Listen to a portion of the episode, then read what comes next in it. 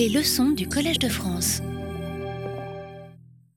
Mesdames, Messieurs, il fut un temps où un historien du cinéma pouvait se prévaloir d'avoir vu tous les films produits et sortis depuis euh, l'invention du cinématographe par les frères Lumière et depuis la première euh, projection publique et payante organisée en mars 1895 au Salon indien du Grand Café à Paris. Je me souviens d'avoir assisté il y a quelques années à une compétition amicale entre deux historiens du cinéma. L'un d'entre eux n'était euh, rien de moins que Michel Chion, célèbre historien du cinéma, en particulier du son au cinéma et aussi euh, compositeur. Et tous les deux se mettaient l'un l'autre à l'épreuve en testant réciproquement leur connaissance du patrimoine cinématographique. C'était, je dois le dire, extrêmement impressionnant. Et effectivement, l'impression qu'ils donnaient, c'était qu'ils avaient vu l'un et l'autre tous les films de toute origine diffusés en France, au moins jusque dans les années 1970. Après les années 1970, il était plus difficile d'avoir tout vu en raison de la prolifération des œuvres. S'agissant de la littérature, et des livres. Nul aujourd'hui ne pourrait prétendre avoir tout lu, même de la production d'un seul pays, même jusqu'aux années 1970. Mais il y eut un temps, il y eut un temps où une telle prétention était possible pour la littérature et pour le livre en Europe, juste après l'invention de l'imprimerie.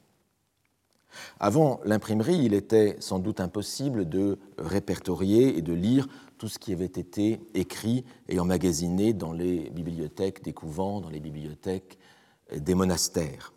Mais la naissance de l'imprimerie marqua un terminus aquo, à partir duquel on put, pendant un certain temps, prétendre rassembler la totalité de la production imprimée. Il y eut sans doute après un terminus ad quem, mais celui-ci peut être un peu plus difficile à déterminer. Mais je pense que la période entre le terminus acco et le terminus ad quem n'est que de, à mon sens, que de quelques décennies.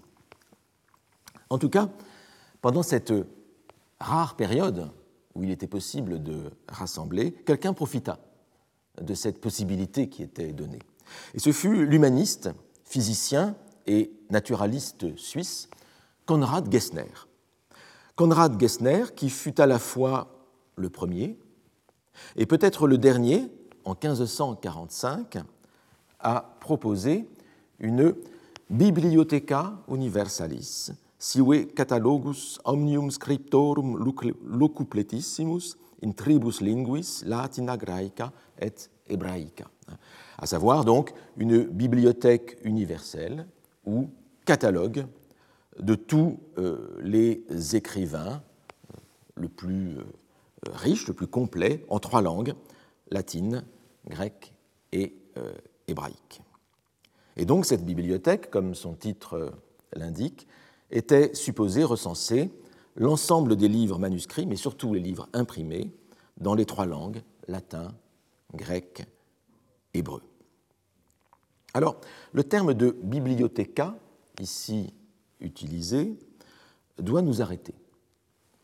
Il ne s'agit pas ici, à proprement parler, d'une bibliothèque avec des objets, livres matériels rassemblés dans des meubles, mais il s'agit, en vérité, euh, d'une liste d'œuvres, hein, Bibliotheca Sive Catalogus, hein, une liste d'œuvres regroupées par auteur avec de courtes biographies et des détails de la publication. C'est ce que nous appelons aujourd'hui une bibliographie ou un catalogue, précisément.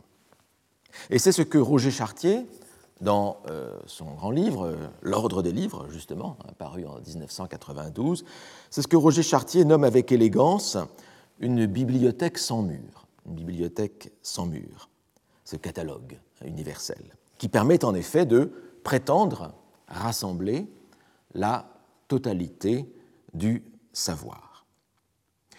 La bibliothèque de Gessner fut suivie de celle de l'italien Anton Francesco Doni dans sa Libraria del Doni Fiorentino, nella quale sono scritti tutti gli autori vulgari con cento discorsi sopra eh, quelli tutte le traduzioni eh, fatte alle altre lingue nella nostra è una tavola generalmente come si costuma fra librari. Donc, on est en 1550, hein, cette bibliothèque, hein, librairie au sens euh, ancien, cette bibliothèque du Florentin euh, Doni, hein, dans laquelle vous trouvez euh, tous les auteurs de langue vulgaire, c'est ça, c'est-à-dire de langue vernaculaire, c'est intéressant, avec des discours, une centaine de discours qui l'accompagnent, et toutes les traductions faites depuis les autres langues dans la nôtre, à savoir l'italien, avec des tables de libraires, etc., etc. Tout cela en 1550. Alors, on le voit, ces bibliothèques sans mur, hein, tout à l'heure c'était la Bibliotheca de Gessner, ici la Libraria de euh, euh, Doni, ces bibliothèques sans mur ont l'avantage de euh, pouvoir prétendre à une totalité, sans trop de problèmes. C'est une bibliothèque virtuelle, c'est un point de vue. Il s'y exprime, de fait, le rêve de la bibliothèque euh, parfaite. Et une tension s'exprime dans ces bibliographies, celle de Gessner, celle de Denis, mais d'autres aussi. La prétention à la totalité, on essaie de tout rassembler, alors ici pour Doni, c'est plutôt en langue italienne, hein, et non pas dans les langues anciennes, et du reste, ce catalogue est écrit pour la première fois hein, dans une langue vernaculaire, en italien, et non pas en latin. Mais une tension s'exprime dans ces biographies. D'une part, la prétention à la totalité, hein, que permet le fait qu'il s'agisse de bibliothèques sans mur, et d'autre part, la concurrence avec les nations. La concurrence avec les nations, ou entre les nations. On voit cela avec Doni, puisque là, il s'agit de rassembler uniquement les livres de langue euh, italienne. Mais il y avait des antécédents avant Doni. Il y avait en fait une compétition entre les bibliographes des royaumes concurrents, des grands royaumes européens. Euh, bah, L'Italie et l'Allemagne ne sont pas des royaumes, enfin des, des grandes nations euh, européennes. Premier dans son genre, c'est Johannes Tritemius, qu'on appelle en français Jean Tritem, pour l'Allemagne, en 1495 avec son Catalogos illustrium virorum Germaniae suis ingenis et lucubrationibus omnifariam exornantium. Donc son catalogue des hommes illustres de l'Allemagne. Alors pas, tous les hommes illustres de l'Allemagne, mais surtout ceux euh, qui euh, lui ont apporté euh, une gloire, un ornement par leur génie et leur pensée, hein, dans toutes sortes de matières omnifariam.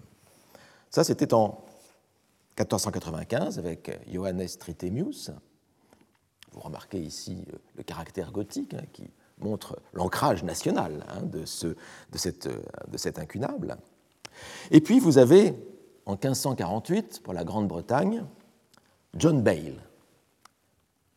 John Bale, avec son Illustrium Majoris Britanniae Scriptorum Summarium je résume un peu le, titre, hein, mais le sommaire, hein, vous avez le sommaire en, tout petit en fait euh, dans la suite du titre, le sommaire des illustres, des célèbres écrivains. Alors illustres, vous le voyez, étant très très gros, hein, il y a vraiment ici l'idée qu'il faut mettre en valeur euh, la, gloire d'une nation. Donc le sommaire des euh, écrivains illustres de la Grande-Bretagne, à savoir euh, Angleterre, Pays de Galles, Écosse. Et vous remarquez, sur le frontispice, hein, le don fait de ce livre par l'auteur du livre, hein, John Bale, au souverain. Donc il y a là vraiment quelque chose de l'acte qui relève hein, de l'acte de l'acte politique, de l'acte d'illustration d'un souverain et d'un royaume. Et donc la, la tension que je repérais dans ces catalogues, dans ces librairies sans mur, elle est double en vérité. Il y a une première tension euh, dont je vous parlais tout à l'heure, à savoir une tension entre l'universel et le local. Tension entre l'universel et le national. Hein. Il s'agit de répertorier à certains égards l'ensemble des livres, mais aussi d'insister sur euh, la prééminence de telle ou telle nation. Et puis il y a une deuxième tension entre euh, la totalité idéale, la perfection que permet la bibliothèque euh, sans mur, dont parle Chartier, bibliothèque invisible, autrement dit. Donc tension entre la totalité idéale, la perfection, et d'autre part, la réalisation matérielle d'une bibliothèque réelle, une bibliothèque concrète, dans un lieu donné. Alors cette double tension, on la trouve de manière assez exemplaire euh, chez euh, Francesco Doni.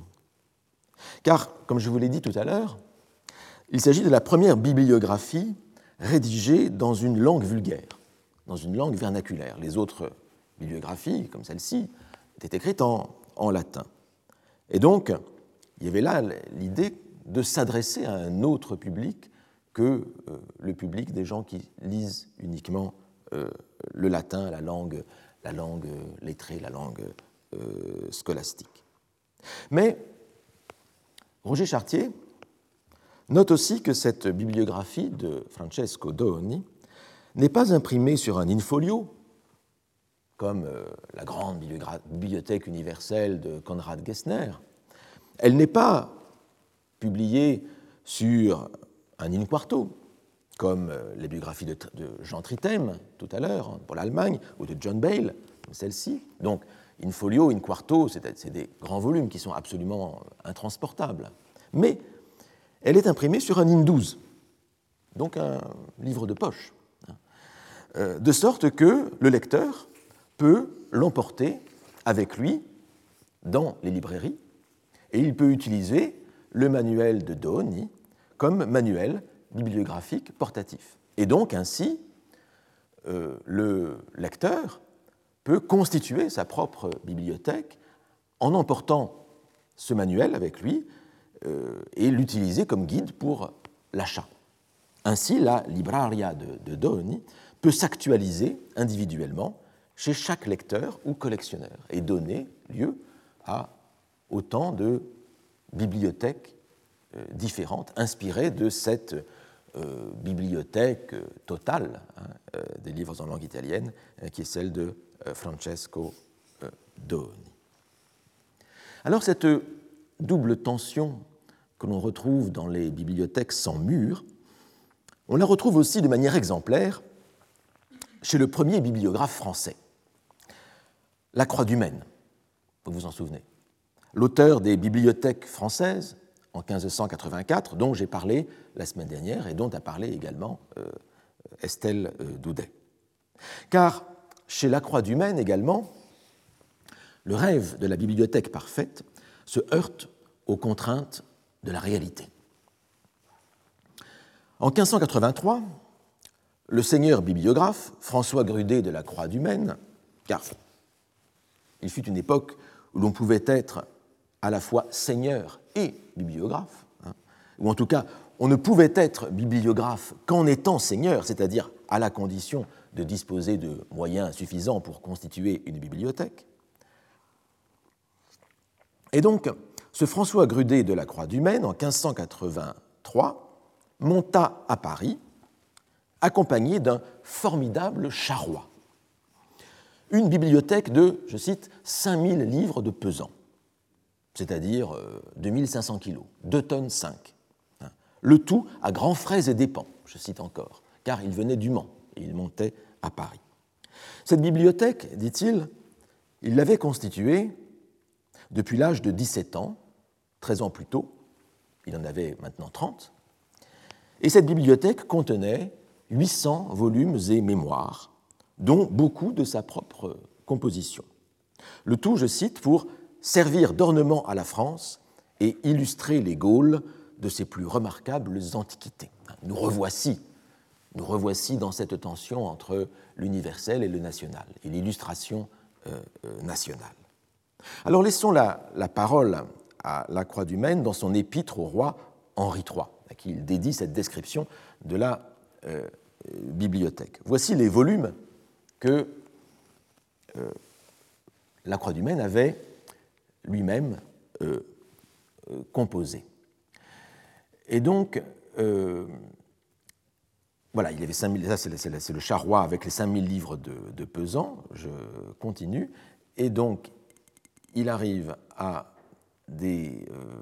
je de retrouver, non, excusez-moi. Bref, je ne retrouve plus le, le passage ici, mais bon, je laisse. La Croix du Maine, imagine, compose un ensemble très important de volumes, 100, volumes sur la euh, description du spirituel et du temporel dans le royaume euh, de France. Il y ajoute des vies, des vies de tous les rois de France. Puis 50 volumes, 50 volumes sur les euh, maisons nobles. Et enfin, et enfin de très nombreux volumes sur la euh, langue euh, française, tous les aspects de la langue française, les lieux communs, les proverbes, les adages. Tout cela, donc, vous le voyez, pour l'illustration du royaume de France et pour la gloire de son souverain Henri III. Il y a là cette dimension de compétition nationale dont je parlais tout à l'heure. Alors la Croix du Maine n'est pas peu, fière de son euh, travail. Et euh, la présentation qu'il donne de tous les volumes qu'il a euh, rédigés n'exhibe pas les symptômes d'une fausse modestie.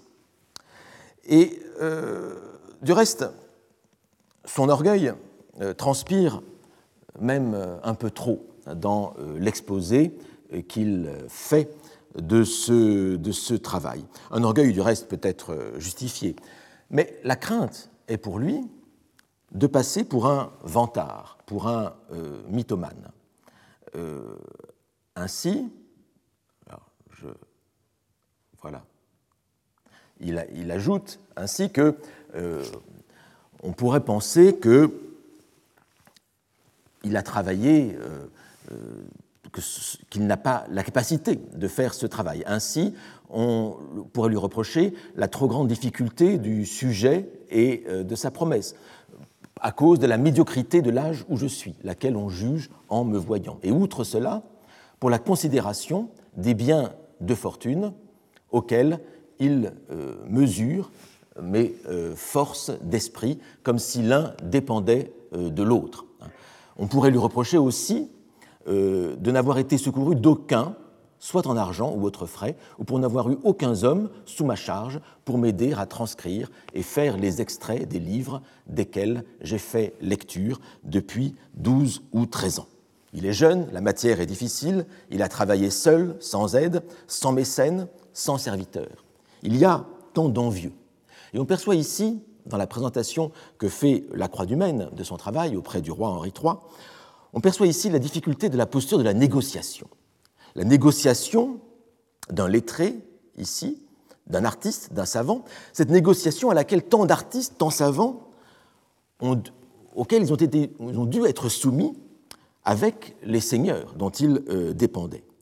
On pouvait difficilement être savant sans être courtisan. Et ici, permettez-moi d'ouvrir une, parenthèse.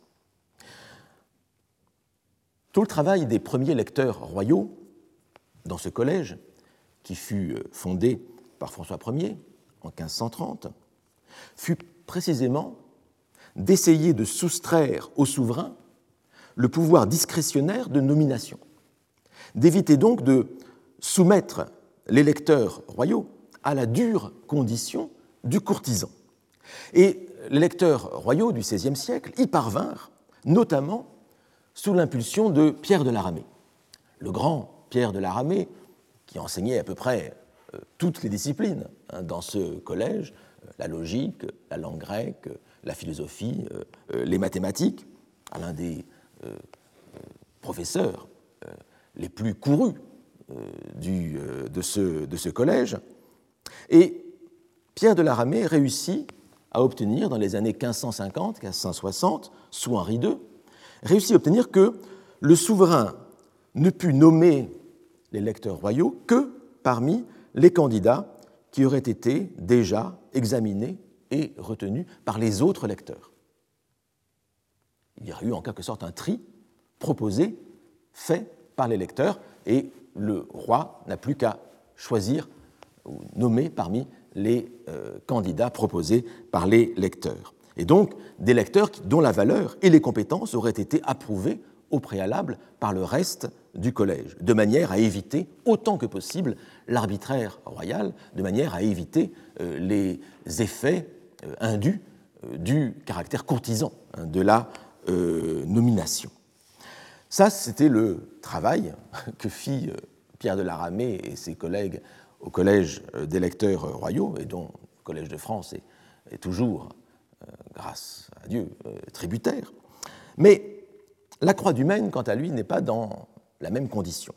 La Croix du Maine est seule à se défendre devant le roi, d'où la lourde rhétorique de l'apologie personnelle.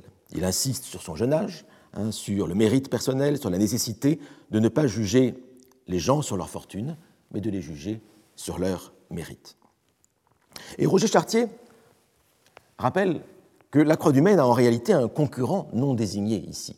Et c'est pourquoi la Croix du Maine s'inquiète euh, des calomnies que l'on pourrait faire contre lui. Mais c'est un concurrent que la Croix du Maine ne cite pas, mais auquel il pense très fort. Il s'agit d'Antoine Duverdier. Antoine Duverdier, auteur de la Bibliothèque d'Antoine Duverdier, seigneur de euh, Vaux-Privat, contenant le catalogue de tous ceux qui ont écrit ou traduit en français et autres dialectes de ce royaume, paru en 1585 à Lyon. 1585, c'est un an après euh, la parution des bibliothèques françaises de la Croix du Maine, deux ans après la euh, montée à Paris de la Croix du Maine avec toute sa bibliothèque. Mais en vérité, ce que l'on comprend en lisant la Croix du Maine, c'est que la Croix du Maine avait eu vent du projet d'Antoine Duverdier, à savoir de constituer la première bibliothèque française, la première bibliographie française, et donc il s'agissait pour la Croix du Maine, euh, qui avait conscience de ce concurrent, de couper l'herbe sous le pied à Antoine Duverdier.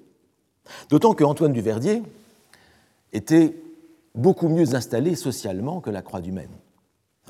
Il était contrôleur général des finances dans le Forêt, il avait déjà euh, beaucoup euh, publié, et donc il disposait de soutien à euh, Paris.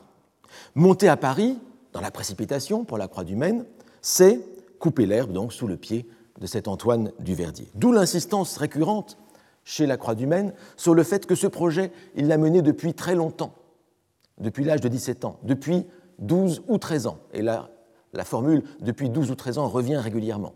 Tout cela pour indiquer qu'il a la primeur de ce euh. Il y a eu une ironie du sort dans cette histoire. Vous connaissez peut-être cette nouvelle de Borges, Les théologiens, qui a été reprise dans l'Aleph. Il y est question de deux euh, théologiens, à l'époque des euh, grandes querelles théologiques des pères de l'Église, deux théologiens qui se haïssent jusqu'à ce que l'un envoie l'autre au bûcher.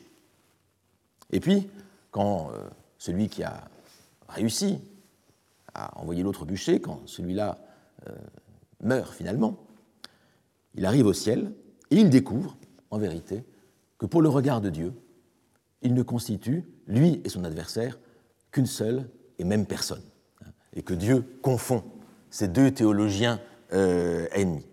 Eh bien, ce qui arriva à ces théologiens imaginés par Borges, c'est ce qui arriva aussi à la Croix du Maine et à Antoine Duverdier au XVIIIe siècle. Les deux ennemis furent réunis en une seule édition. En une seule édition. Et c'est comme cela qu'on les connaît du reste, le plus souvent aujourd'hui. On parle des bibliothèques françaises, les bibliothèques françaises de la Croix du Maine et de Duverdier, réunissant ainsi les deux euh, concurrents dans un seul volume. Mais euh, revenons à euh, la croix du Maine. Comment, résoudre le problème de la, de la concurrence? Eh bien, le premier moment, il y a des épreuves que va proposer la Croix du Maine pour que le roi se rende compte hein, de la qualité du projet qu'il lui euh, propose. Et c'est ici évidemment que je retrouve l'extrait que je voulais euh, tout à l'heure, mais qui a été euh, confondu. Effectivement, il y a un problème de présentation. oui, il y a un, problème de présentation sur le PowerPoint, c'est pour ça que j'ai un peu de problème pour, retrouver mes, citations.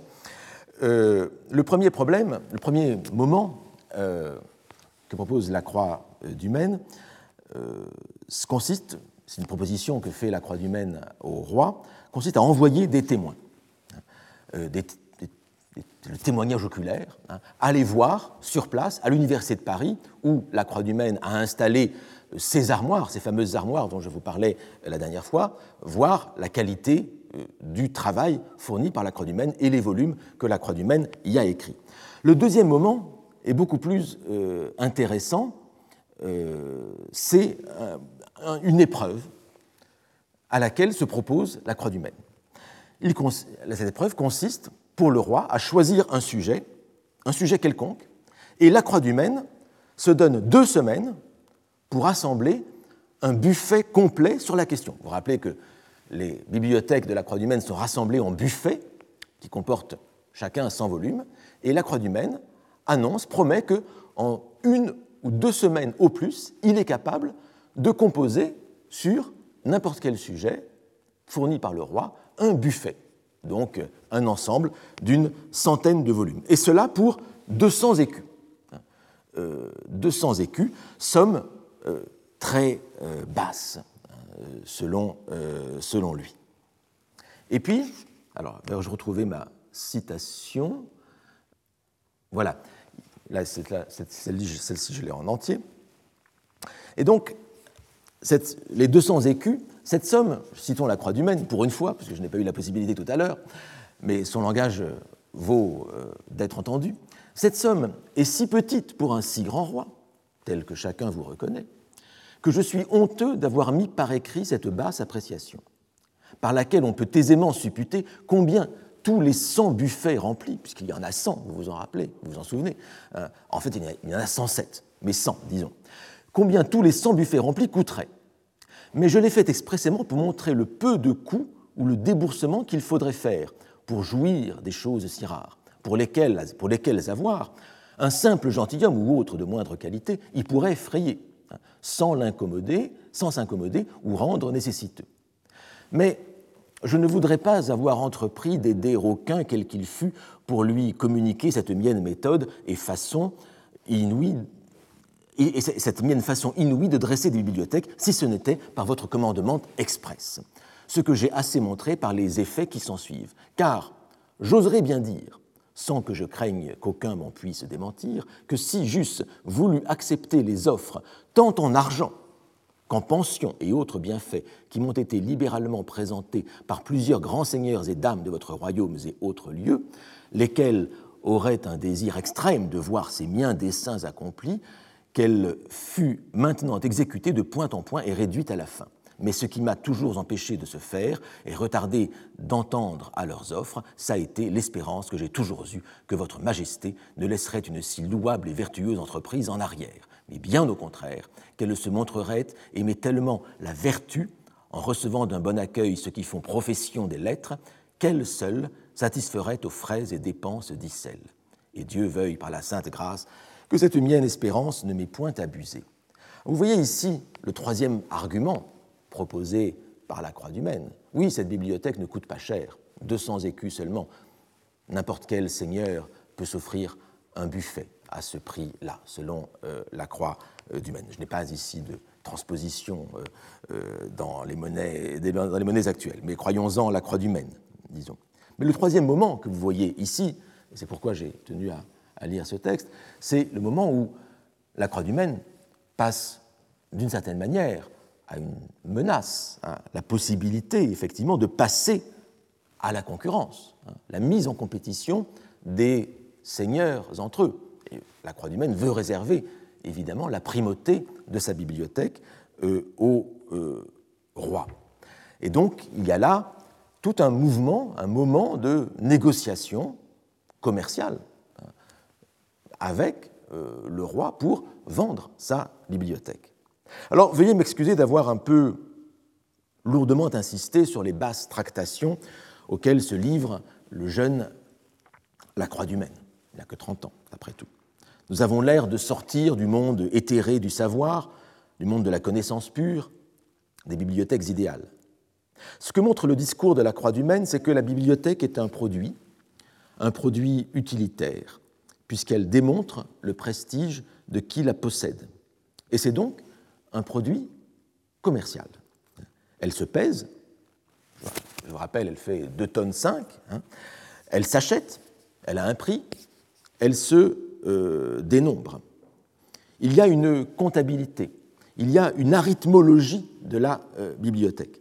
La bibliothèque se gouverne par les nombres, tout se mesure, et se mesure d'autant plus qu'il s'agit, je cite la Croix du Maine, de mener cette bibliothèque à la perfection, à la perfection.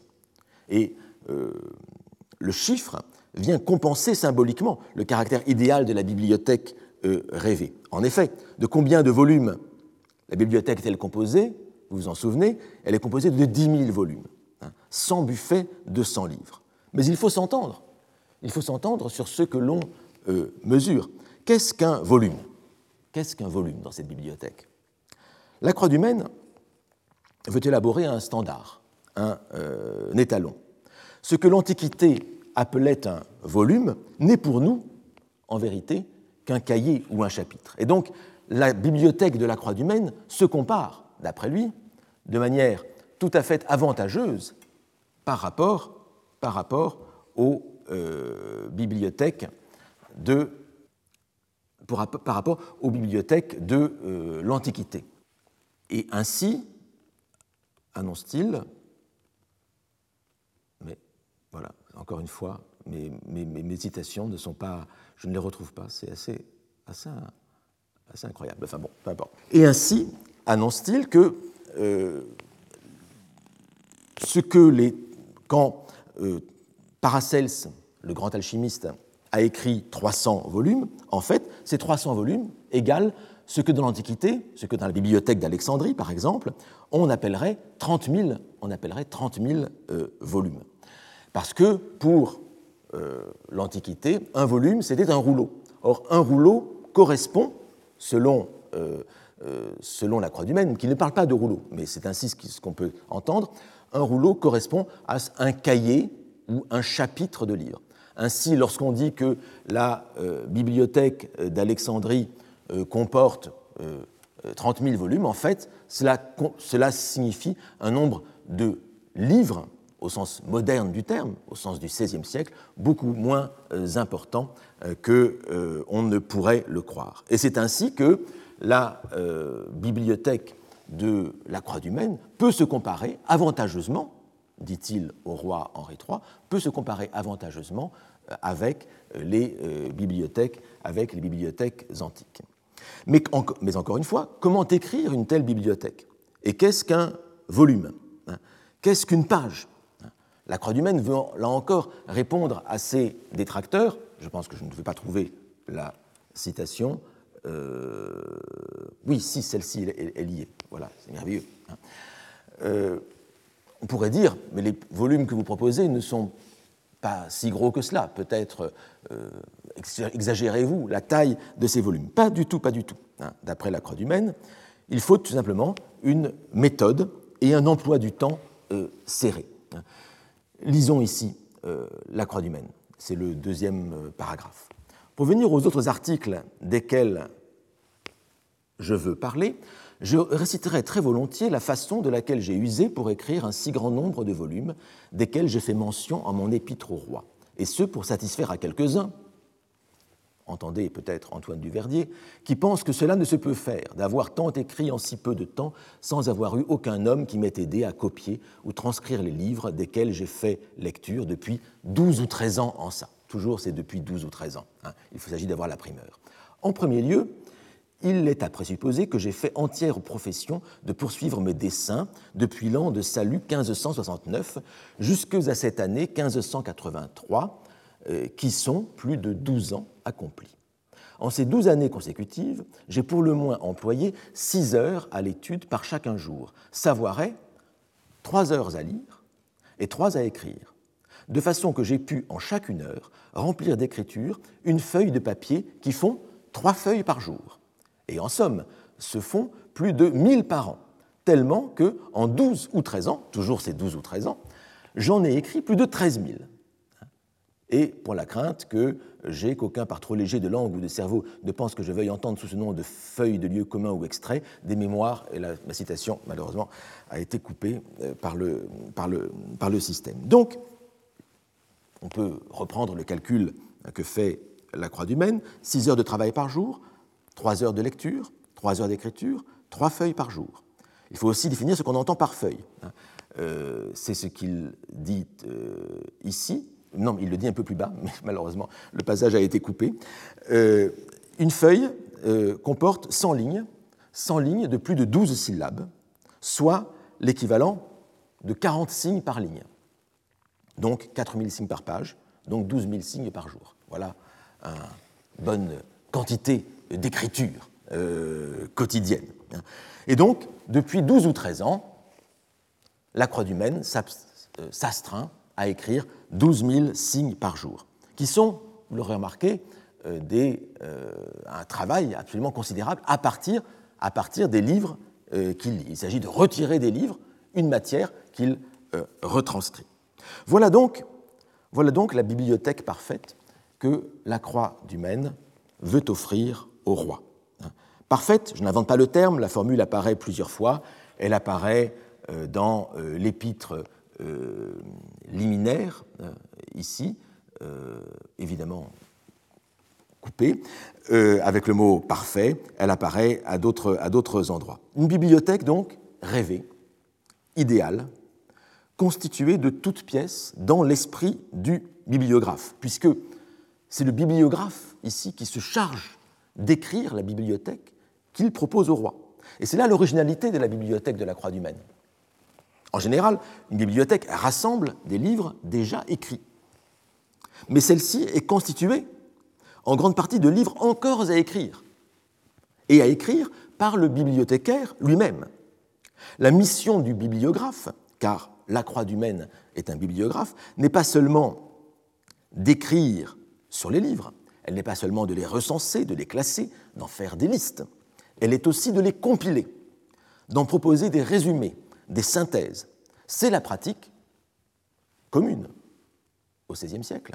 C'est la pratique du lieu commun, du locus communis, hein, rassembler les lieux communs de toute la littérature qui précède. Et c'est ainsi déjà, parce que la Croix du Maine se situe dans une grande tradition qui vient de l'Antiquité, c'est ainsi que procédait déjà Diodore de Sicile au premier siècle de notre ère dans sa bibliothèque historique. Hein, c'est le nom, bibliothèque historique, que Diodore de Sicile donna à cette énorme histoire universelle en 40 volumes, dont il ne reste aujourd'hui que 15. Et cette bibliothèque historique de Diodore de Sicile qui s'offre comme la compilation de quantités d'auteurs illustres pour raconter l'histoire du monde, depuis euh, l'ère légendaire jusqu'à Jules César. Et ainsi, Diodore de Sicile rassemble des extraits, des résumés, des catés d'Abdère, de Ctésias de Cnide, d'Éphore, de Théopompe, Hieronymus de Cardia, Douris de Samos, d'Illos, Philistos de Syracuse, Timée de Tauroménion, Polybe et Posidonios.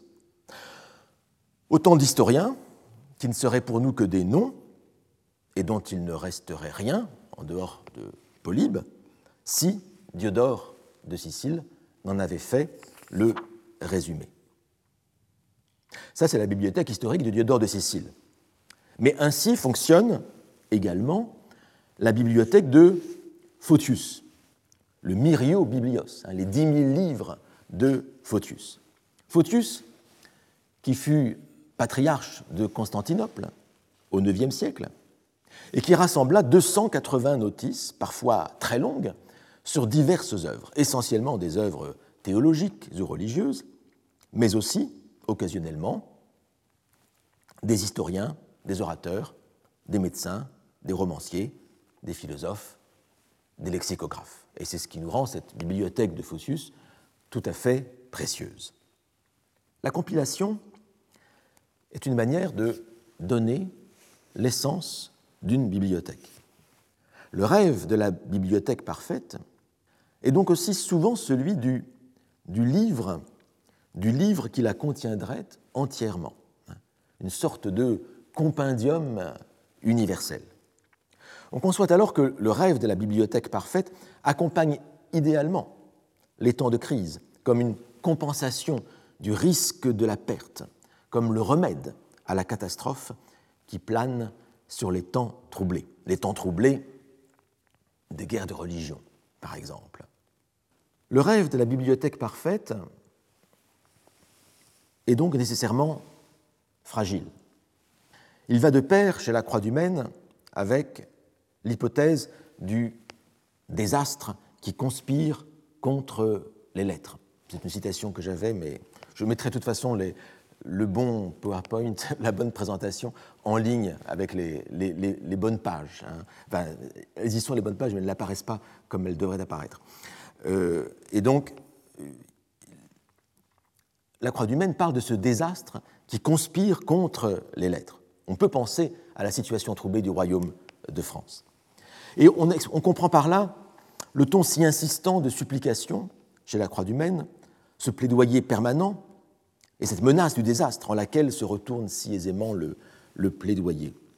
On ne sait trop euh, si la Croix du Maine, quand on le lit, s'il exhibe des symptômes de folie, de névrose paranoïde et obsessionnelle, à tout le moins, il faut être assez obsessionnel pour construire une bibliothèque comme celle qu'il a euh, prévue.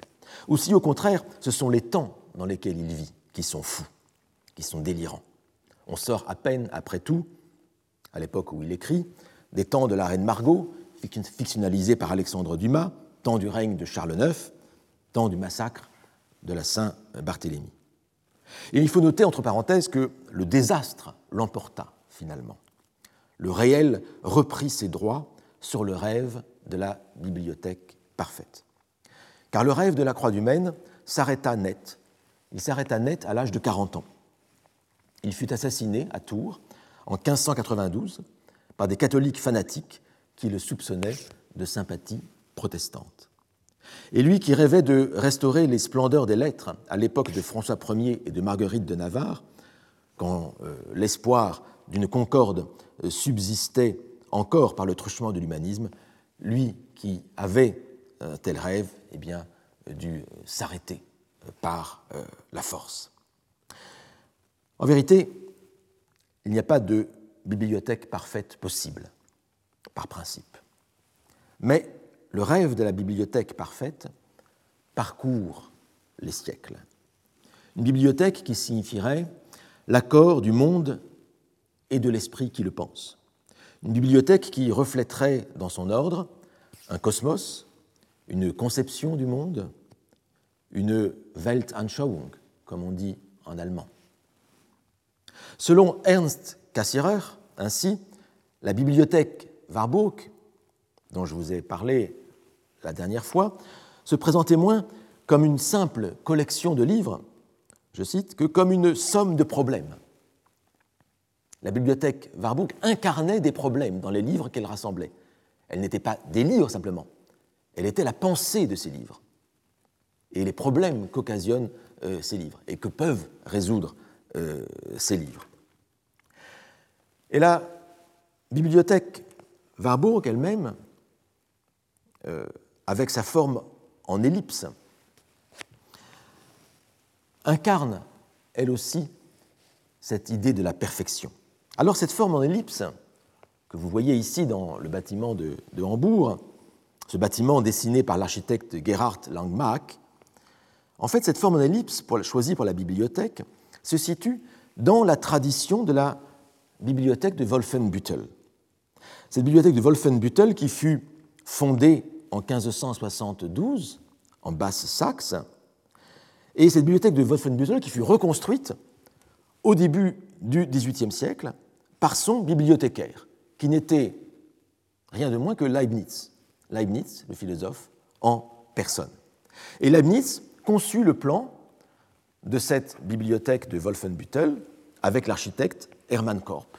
Et il l'a conçu sur le plan précisément de l'ellipse. Déjà, l'ellipse s'imposait. Il s'agissait, avec l'ellipse, sur le modèle antique transmis par Vitruve, d'élaborer un panthéon du savoir. Hein, c'était le, terme hein, qui était employé. Un panthéon des Wissens, un panthéon du savoir, un amphithéâtre de l'esprit, amphithéâtre des Geistes, hein, avec donc cette manière de mettre en spectacle les livres dans cette forme elliptique. Et si Warburg choisit pour sa bibliothèque la forme elliptique, c'est bien sûr à, cause de cette tradition, mais aussi parce que la forme elliptique permet, précisément la, spectacularisation de la bibliothèque, permettait l'organisation de conférences. Warburg pouvait, dans cette bibliothèque en, euh, ellipse, euh, afficher les panneaux hein, du Bilder Atlas Mnemosyne, hein, de cet atlas d'images mnémosine, hein, qui pouvait donc facilement s'exposer le long euh, des parois et former donc tout un ensemble. Et il pouvait, avec ces panneaux derrière lui, faire les conférences explicatives hein, de ces euh, panneaux. Mais Roland Recht a raison de noter que, je cite, la forme ellipsoïdale des orbites planétaires, mise en évidence par Kepler, a certainement contribué au choix de cette forme pour le plan de la salle. Et en effet, vous le savez, les planètes, d'après Kepler, hein, c'est Kepler qui l'a découvert, je veux dire, les planètes euh, ont une orbite elliptique. Et donc il y a une dimension cosmique dans cette forme elliptique que l'on euh, retrouve euh, sans doute aussi dans, à la fois dans la bibliothèque de Wolfenbüttel, mais aussi dans celle de Warburg. Et ajoutons que l'ellipse, et ici vous avez le plan de la bibliothèque de Wolfenbüttel, l'ellipse est aussi la forme du cerveau, assez visible ici, me semble-t-il. Nous sommes dans un cosmos, certes, organisé selon Kepler. Nous sommes dans un cosmos, nous sommes dans un univers, mais aussi un cosmos, un univers organisé par un esprit. Et voici trois propos d'Abi Warburg qui vont dans ce sens. J'ai réfléchi à la définition de notre KBV, hein, Kulturwissenschaftliche Bibliothek Warburg, hein, notre bibliothèque Warburg euh, euh, d'histoire de la culture, hein, de sciences de la euh, culture. J'ai réfléchi à la définition de notre KBV comme Institut d'orientation énergétique universelle. Institut d'orientation énergétique universelle, depuis le problème abstrait jusqu'à l'aide pratique pour la lecture. Deuxième citation, cet après-midi est venu Salomon, auquel j'ai fait un discours grave et soutenu sur la signification de la KBV comme organe de restitution destiné à des âmes humaines combattantes blessées de la guerre. Un organe de restitution destiné à des âmes humaines combattantes blessées. Et enfin, dernière citation, avec la bibliothèque, on cherche à transformer le matériau métaphorique de l'histoire de l'art en une collection de documents en vue d'une science comparative de la culture. C'est ce que nous avions vu la dernière fois.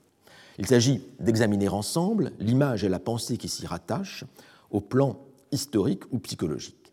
Cette pensée doit être extraite du mot qu'il s'offre dans la prose documentaire ou qu'il soit seulement accessible dans l'ère désirée du postulat philosophico-didactique ou dans celle de la nostalgie poétique. Donc il s'agit de rassembler des sources qui sont non seulement des sources euh, philosophiques ou de textes didactiques, mais aussi des textes littéraires et euh, euh, poétiques.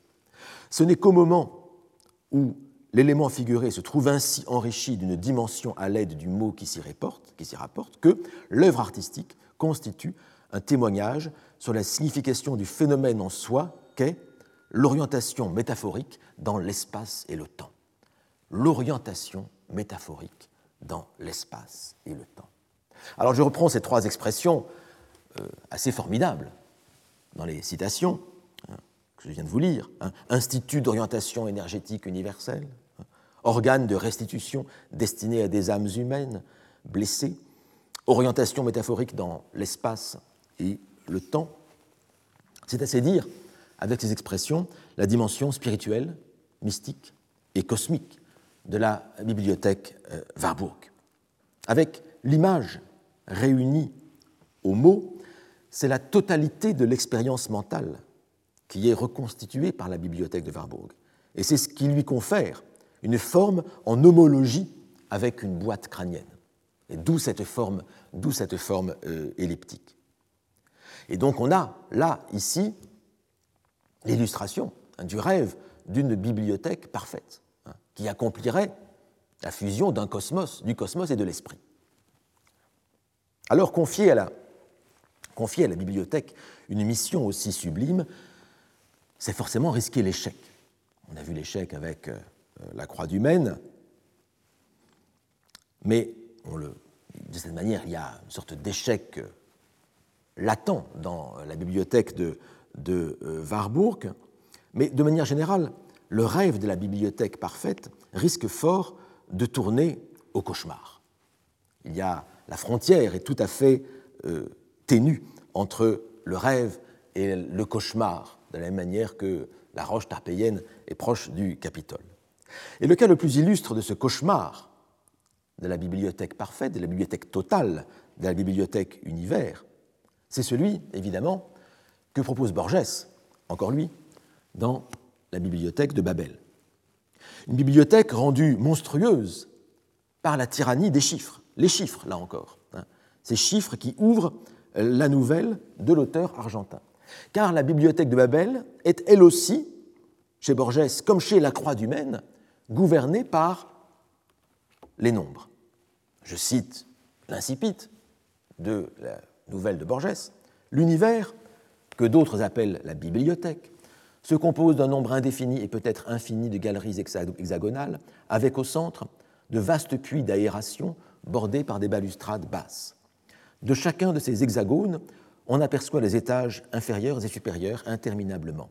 La distribution des galeries est invariable. Vingt longues étagères, voici les chiffres, vingt longues étagères, à raison de cinq par côté, couvrent tous les murs, moins deux. Leur hauteur, qui est celle des étages eux-mêmes, ne dépasse guère la taille d'un bibliothécaire normalement constitué. Et un peu plus loin, chacun des murs de chaque hexagone porte cinq étagères.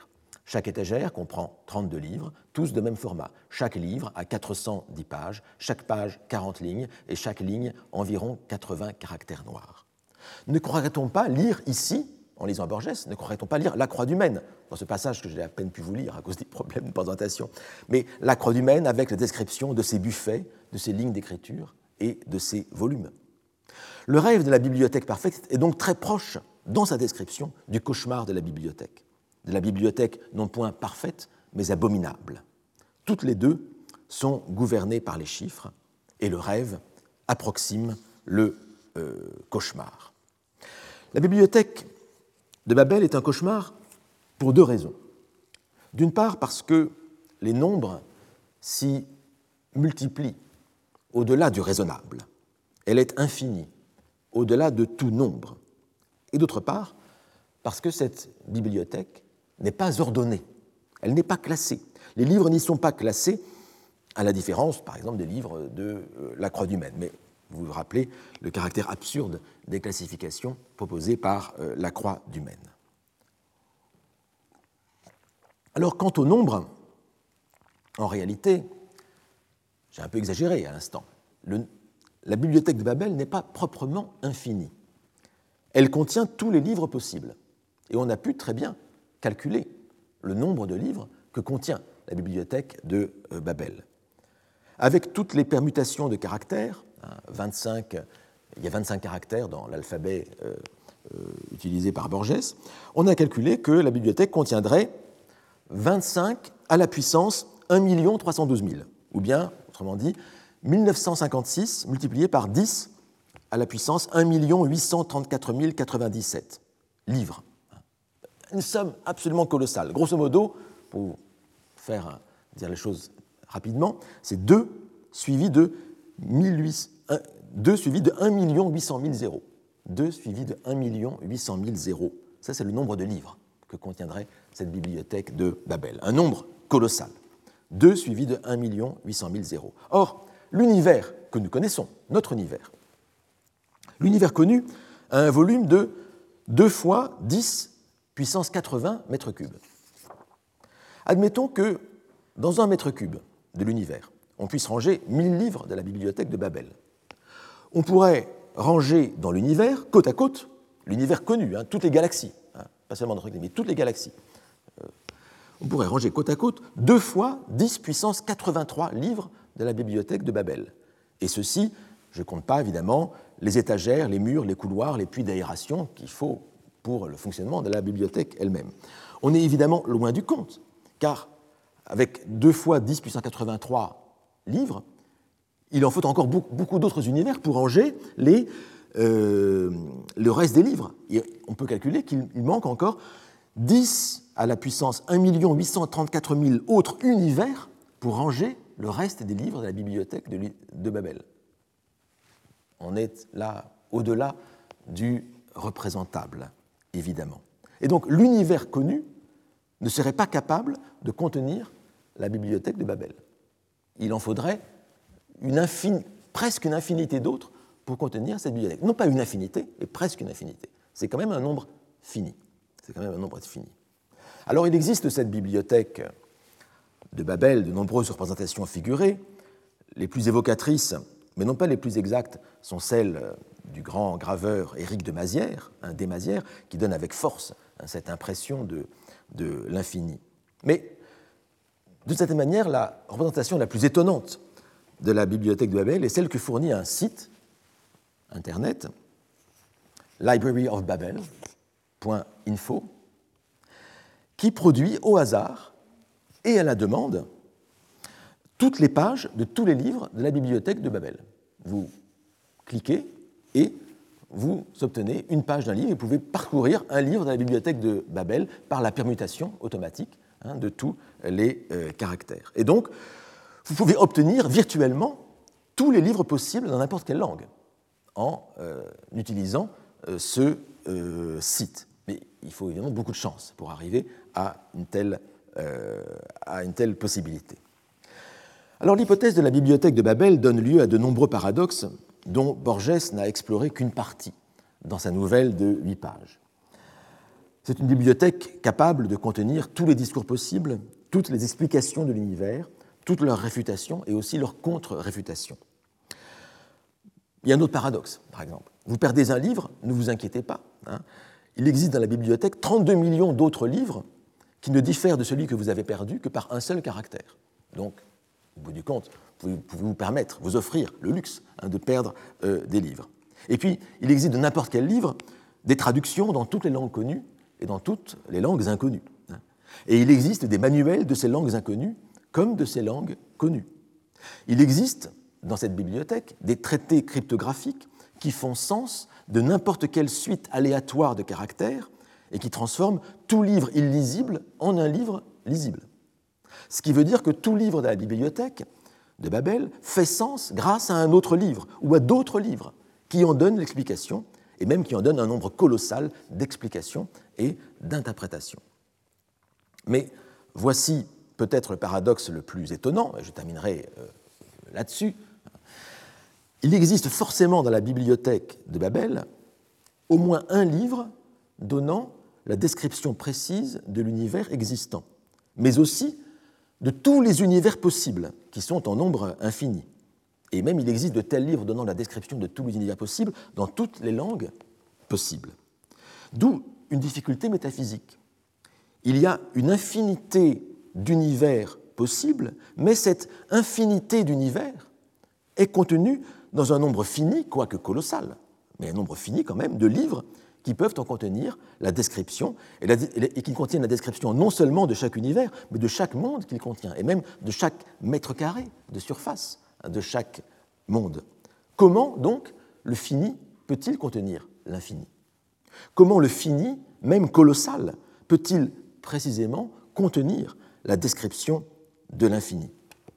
Alors, je n'ai pas euh, la, solution de ce paradoxe, hein, que je vous livre euh, tel quel, mais je vous en proposerai de manière provisoire deux solutions possibles. je termine là-dessus. Une première solution est liée à la récursivité, du discours, hein, au fait qu'un discours peut contenir un autre discours enchâssé. Un discours peut faire référence à d'autres discours. Et donc, un livre dans la Bibliothèque de Babel peut faire référence à d'autres livres, et même si le nombre de livres possibles est fini, le nombre et l'ordre des combinaisons possibles des livres entre eux, et lui, est infini. Donc, ce qui peut permettre de contenir l'infini dans le fini. Une deuxième solution du paradoxe est qu'un livre en lui-même ne vaut rien s'il n'est lu, s'il n'est interprété, affecté d'un sens et d'une valeur par un lecteur. Or, si le nombre de livres est infini, la variabilité herméneutique, quant à elle, elle est infinie. Et c'est une variabilité herméneutique concrétisée matériellement dans la bibliothèque de Babel par le fait que, pour tout livre donné, il existe toujours une multitude d'autres livres qui en donnent une interprétation. Tout livre peut donc être lu d'une infinité de manières.